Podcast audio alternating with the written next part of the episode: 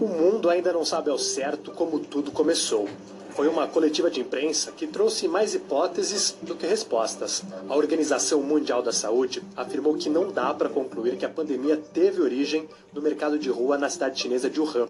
A nova cepa do coronavírus, detectada pela primeira vez no Amazonas, se espalha pelo Brasil e, de acordo com a Organização Mundial da Saúde, também já está presente em pelo menos outros oito países. As reguladoras da França, da Suécia e da Polônia se juntaram às da Alemanha e da Áustria e decidiram não recomendar o uso em idosos da vacina contra a Covid-19 desenvolvida pelo laboratório AstraZeneca.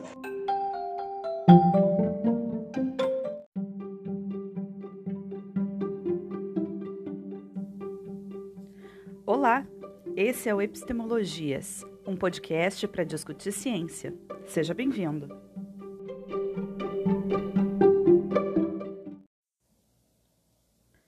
Partir de 2020, a gente passou a viver uma experiência histórica. É, talvez nas nossas gerações, um pouco mais novas, um pouco mais velhas do que nós, é, a gente não tenha tido antes uma experiência tão concreta que possa que marcasse, né, o modo como a gente experiencia a vida e repensa sobre a vida.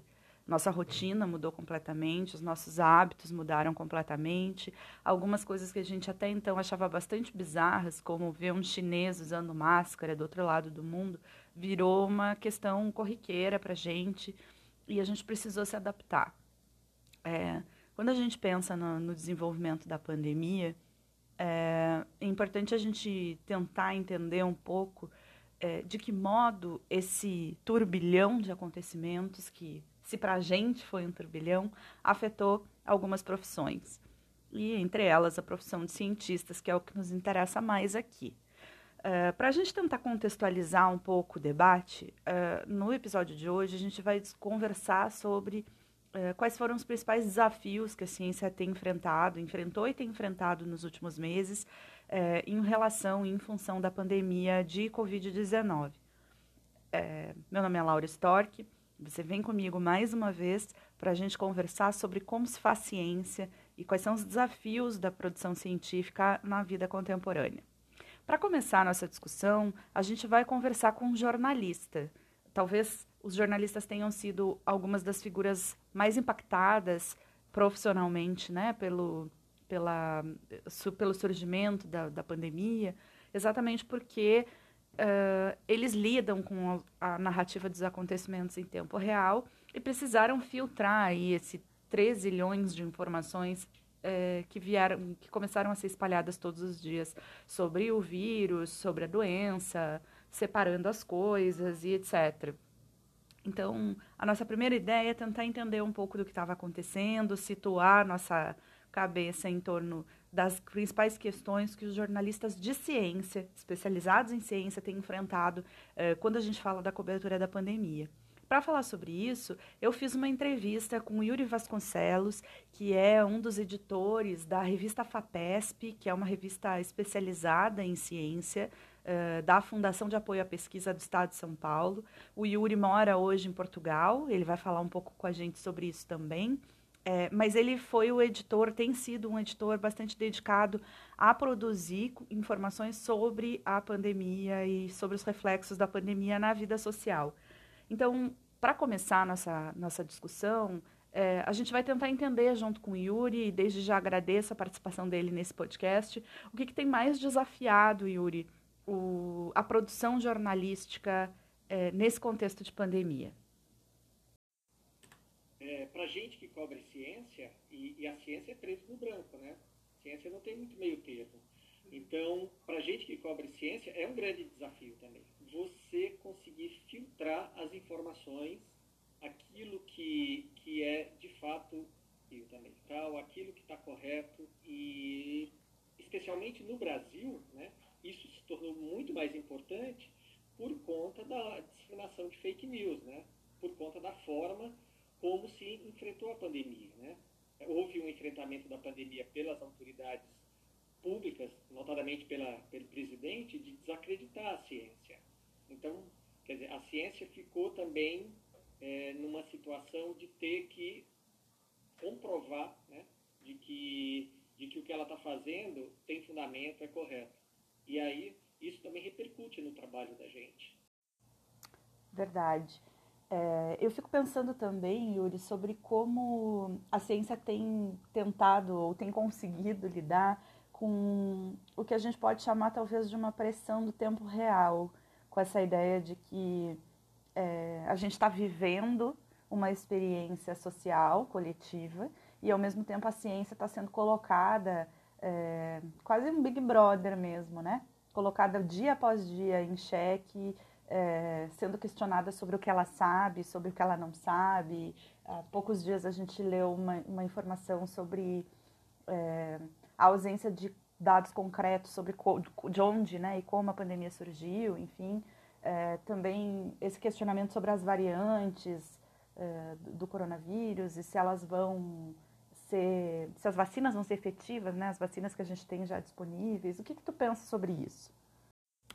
ciência tem tentado responder com uma rapidez incomum às demandas da sociedade. Isso com certeza. No entanto, a ciência tem o seu ritmo. O fazer científico tem ali um tempo lógico que nem sempre dá para ser é, reduzido, para ser comprimido. E um bom exemplo disso é, é a produção das vacinas, né? que normalmente a vacina para uma determinada doença levava 10 anos, 5, 8, 10 anos para ser desenvolvida e agora a gente desenvolveu em tempo recorde, em menos de um ano, uma série de vacinas. É, mas também não foi sem também não foi sem problemas, também não foi sem contestação, também não foi sem alguns questionamentos que, que isso aconteceu. É, pois é, tu fala em questionamentos, eu fiquei, eu fiquei pensando bastante sobre isso. A, a, ciência tem sido bastante colocada contra a parede, né? Eu não sei se tu pode nos dar alguns exemplos de o que tu está chamando de, de contestações, de problemas. É, me veio muito a questão dos pré-prints, né? Desse material que, enfim, nessa dinâmica da ciência aberta, é, é, publicado, é colocado público antes de ter passado pelo sistema de revisão pelos pares, né? Que é onde o artigo científico é, de modo tradicional, avaliado, efetivamente avaliado. É, esse pode ser um exemplo de como essas, essas problemáticas estão retornando aí como questionamentos para a ciência? Ao longo desse ano todo, tanto no que se refere produção de vacinas ou de novos ou de medicamentos, supostos medicamentos que poderiam é, ser eficazes contra a, a Covid-19, é, o que a gente viu era também foi a força do poder econômico. Né? Os laboratórios têm todo o interesse em fabricar, em desenvolver as vacinas e mostrar, olha, a minha vacina tem uma boa eficácia. E daí entra na questão dos pré-prints que você tocou.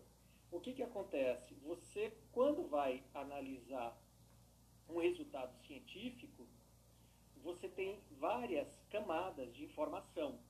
A primeira camada de informação é o que? É o press release que o laboratório, que a empresa farmacêutica divulga sobre aquele produto, aquele fármaco, aquele medicamento, aquela vacina.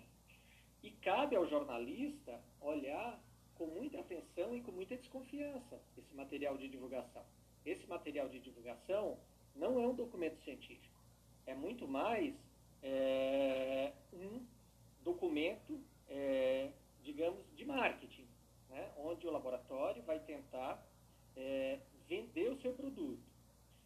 Um segundo, a segunda camada, eu diria, que são exatamente os pré-prints. Por quê? Porque são artigos que não foram revisados pelos pares. Se eles não foram revisados pelos pares, eles também não têm a mesma confiabilidade de um artigo científico que foi publicado numa revista depois da revisão pelos pares. E daí sim, o terceiro, a terceira camada, que é a camada mais profunda e a camada que eu te diria que é a camada que tem mais, é, que deve ter, em, em tese, tem mais credibilidade, são os artigos científicos, científicos que esmiuçam todo, todas as etapas de desenvolvimento daquela vacina daquele fármaco. E o que a gente viu ao longo desse ano, desses últimos 12 meses, foi uma aceleração na produção de, de, de, de, de fármacos, de vacinas, de, de, de produtos né, baseados na ciência, e, e a imprensa tentando traduzir o que, que eram essas coisas, e muitas vezes a gente sem ter o melhor material. Né? Nem sempre a gente tinha o melhor material para dizer para é, a sociedade em geral se aquela vacina, se aquele fármaco é, é de fato aquilo que está sendo é, comunicado pelo, pelo desenvolvedor.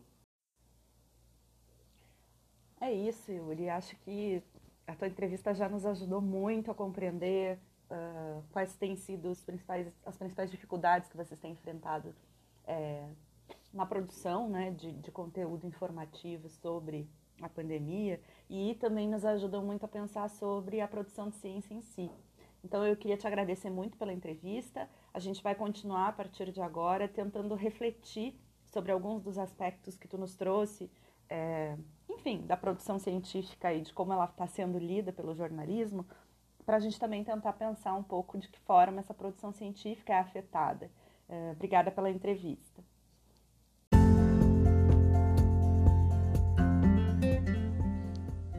E aí, ficou com pena dos jornalistas? Vamos pensar um pouco sobre de que modo essa confusão toda está refletindo no trabalho dos cientistas.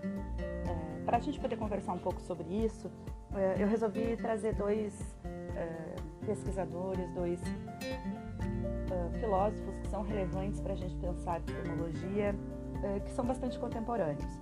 O primeiro deles é o Karl Popper, que nasceu em 1902 e morreu em 94, e o segundo Thomas Kuhn, que nasceu em 22 e faleceu em 96. Então eles conseguiram ver aí na vida deles muito que a gente uma parte significativa aí do que a gente está considerando como vida contemporânea, né? Estão perto da gente, estão nos ajudando a pensar o desenvolvimento da ciência. E o que eu acho que tem de mais interessante no trabalho do, do Popper e do, especialmente do Thomas Kuhn é o modo como eles percebem o papel do erro na produção científica. E acho que erro é uma palavra importante aí para a gente também entender é, de que modo essa ciência está sendo produzida em tempo real, sob a vigilância pública. É, para começar, eu vou ler um pedacinho de um texto é, da, do livro Uma Breve História da Filosofia, de Nigel Warburton, sobre esses dois autores. Acho que vão nos ajudar um pouco a entender a cabecinha desse, dessas duas figuras. Vamos começar pelo Popper, então? O que, que o, o filósofo Nigel Warburton fala sobre o Karl Popper? Ele diz o seguinte: os cientistas, assim como todos nós, aprendem com os seus erros. A ciência avança quando percebemos que determinado modo de pensar sobre a realidade é falso. Isso, em duas frases, era a visão de Karl Popper de como funciona a melhor esperança da humanidade em relação ao conhecimento sobre o mundo. Antes de Popper desenvolver suas ideias, a maioria das pessoas acreditava que cientistas partem de um pressentimento sobre como o mundo funciona e depois reúnem evidências que mostram que o pressentimento estava correto. O que os cientistas fazem, na visão de Popper, é tentar provar que as suas teorias são falsas. Para testar uma teoria, é preciso ver que ela, se ela, ou, perdão, se ela pode ser refutada, apresentada como falsa. Um cientista típico começa com um corajoso palpite ou uma conjuntura que ele tenta destruir com uma série de experimentos ou observações. Então, para Popper, a ciência é um empreendimento criativo e estimulante, mas não prova que algo é verdadeiro. Tudo que ela faz é se livrar de falsas visões e espera-se aproximar-se gradativamente de ver, da verdade nesse processo. Popper traz então para a gente uma discussão muito interessante, que é a ideia da falsibilidade. O papel da ciência não é dizer uh, provar as coisas que são verdadeiras, mas provar as coisas que não são falsas né? A, a capacidade de gerar falseabilidade, é, de, de provar que a teoria que eu estou desenvolvendo pode ser falsa é mais importante do que provar que ela pode ser verdadeira. Esse é um elemento interessante para a gente pensar, é, porque toda vez que a gente se coloca na frente de um conhecimento ou de uma situação nova, né, que a gente nunca experienciou antes, por exemplo, essa variante de, uma, de um vírus que tem um tipo de, de infecção específica, que a gente não sabe bem como funciona, não sabe de onde veio. A tentativa de construir respostas do ponto de vista científico é colocar o máximo possível de questões para essa para esse fenômeno, né? Então os cientistas vão observar e vão tentar compreender uh, o que existe de semelhante com o que já é conhecido e eles vão tentar comprovar se, vão tentar verificar, vão tentar comprovar se aquilo que está se, se, observando como uma coisa conhecida é realmente assim. Então essa ideia de que uh, a maior parte das vezes o que a gente vai encontrar é uma resposta negativa, a ciência vai na maior parte das vezes dar com os burros na água, ela parece bastante improdutiva do ponto de vista do desenvolvimento do pensamento científico, mas ela é fundamental ela é muito importante porque ela tira da frente dos olhos do cientista a necessidade de estar certo e coloca na, nas mãos dele a possibilidade de experimentar e de testar com as coisas, uh, buscando estar errado. E ao fazer isso, ele vai ter com certeza mais chances, com certeza, mas ele vai ter mais chances de desenvolver um debate, um, um experimento, uma. Uh, uma, um elemento de prova, né, uh, que torne o seu o conhecimento daquilo que a gente conhece uh, melhor, exatamente porque elimina todas as, as o que pode ser falso. É exatamente o que o Nigel diz na página 215. Olha só: se um, se um cientista refuta uma hipótese, ou seja, se ele mostra que a hipótese que ele tinha é falsa, isso resulta num conhecimento novo, o conhecimento de que a hipótese é falsa. A humanidade avança porque aprendemos alguma coisa, mesmo que essa coisa seja que não, que não é. Mas aí entra essa segunda figura da nossa discussão de hoje, que é o Thomas Kuhn. Por que, que ele é interessante para a gente? Porque ele vai dizer, olha, ok, a gente vai, a ideia de, da falsibilidade ela é muito interessante. É, mas é importante que a gente entenda também o modo como a ciência funciona num modo regular ela não funciona a partir de saltos, de descobertas o tempo inteiro. Ela acontece a partir de uma normalidade. E, e, e nesse contexto, os erros também são muito importantes. Então, eu vou ler mais um pedacinho do texto do Nigel Warburton, Uma Breve História da Filosofia, para a gente ver o que, que ele diz sobre Thomas Kuhn. Vamos lá. Na maior parte do tempo, ocorre o que chamamos de ciência normal, os cientistas trabalham de acordo com um quadro de referências ou um paradigma que é compartilhado pelos cientistas da mesma época. Então, por exemplo, antes das pessoas entenderem que a Terra gira ao redor do Sol, o paradigma era de que o Sol girava ao redor da Terra. Os astrônomos pesquisavam de acordo com esse quadro de referências e tinham explicações para todas as evidências que não se encaixavam nesse quadro. Trabalhando conforme esse paradigma, um cientista como Copérnico, que propôs a ideia de que a Terra girava ao redor do Sol, teria sido visto como alguém que errou nos cálculos. Segundo Kuhn, lá fora não há fatos esperando serem descobertos. Ao contrário, o quadro de referência, ou paradigma, até certo ponto determina o que podemos pensar. A discussão que o Thomas Kuhn está nos propondo é de que a ciência é feita por acúmulo, é, com uh, o acúmulo de uma série de experiências que dão errado e descobertas ocasionais e movimentos uh, que vão inquirindo uh, o que dentro do que ele chama de ciência normal, que a ciência avança. É importante a gente pensar sobre isso porque no último ano a gente viu um desenvolvimento absurdo do, da, da capacidade. A gente viu a ciência ser capaz de desenvolver soluções de uma forma muito rápida. E essas soluções, elas nos geram inquietações muitas vezes, porque é muito difícil a gente entender como, por que, que antes a ciência precisava de 10 anos para gerar uma vacina e hoje ela é capaz de fazer isso em um ano, né? E acho que um pouco da explicação sobre como isso acontece está na capacidade da gente compreender esse movimento que a ciência faz, de olhar para alguma coisa e de nunca olhar para ela necessariamente a partir do que já se conhece, mas também colocando a possibilidade de questionar aquilo que já se conhece. E essa é uma possibilidade importante de uh, evolução, de mudança, de transformação. Uh, talvez o que a gente possa pensar é que a pandemia do coronavírus se colocou para essa lógica de uma ciência normal, Thomas Kuhn, como uma crise, como um problema. E foi necessário fazer outras perguntas, foi necessário desenvolver outras lógicas de raciocínio.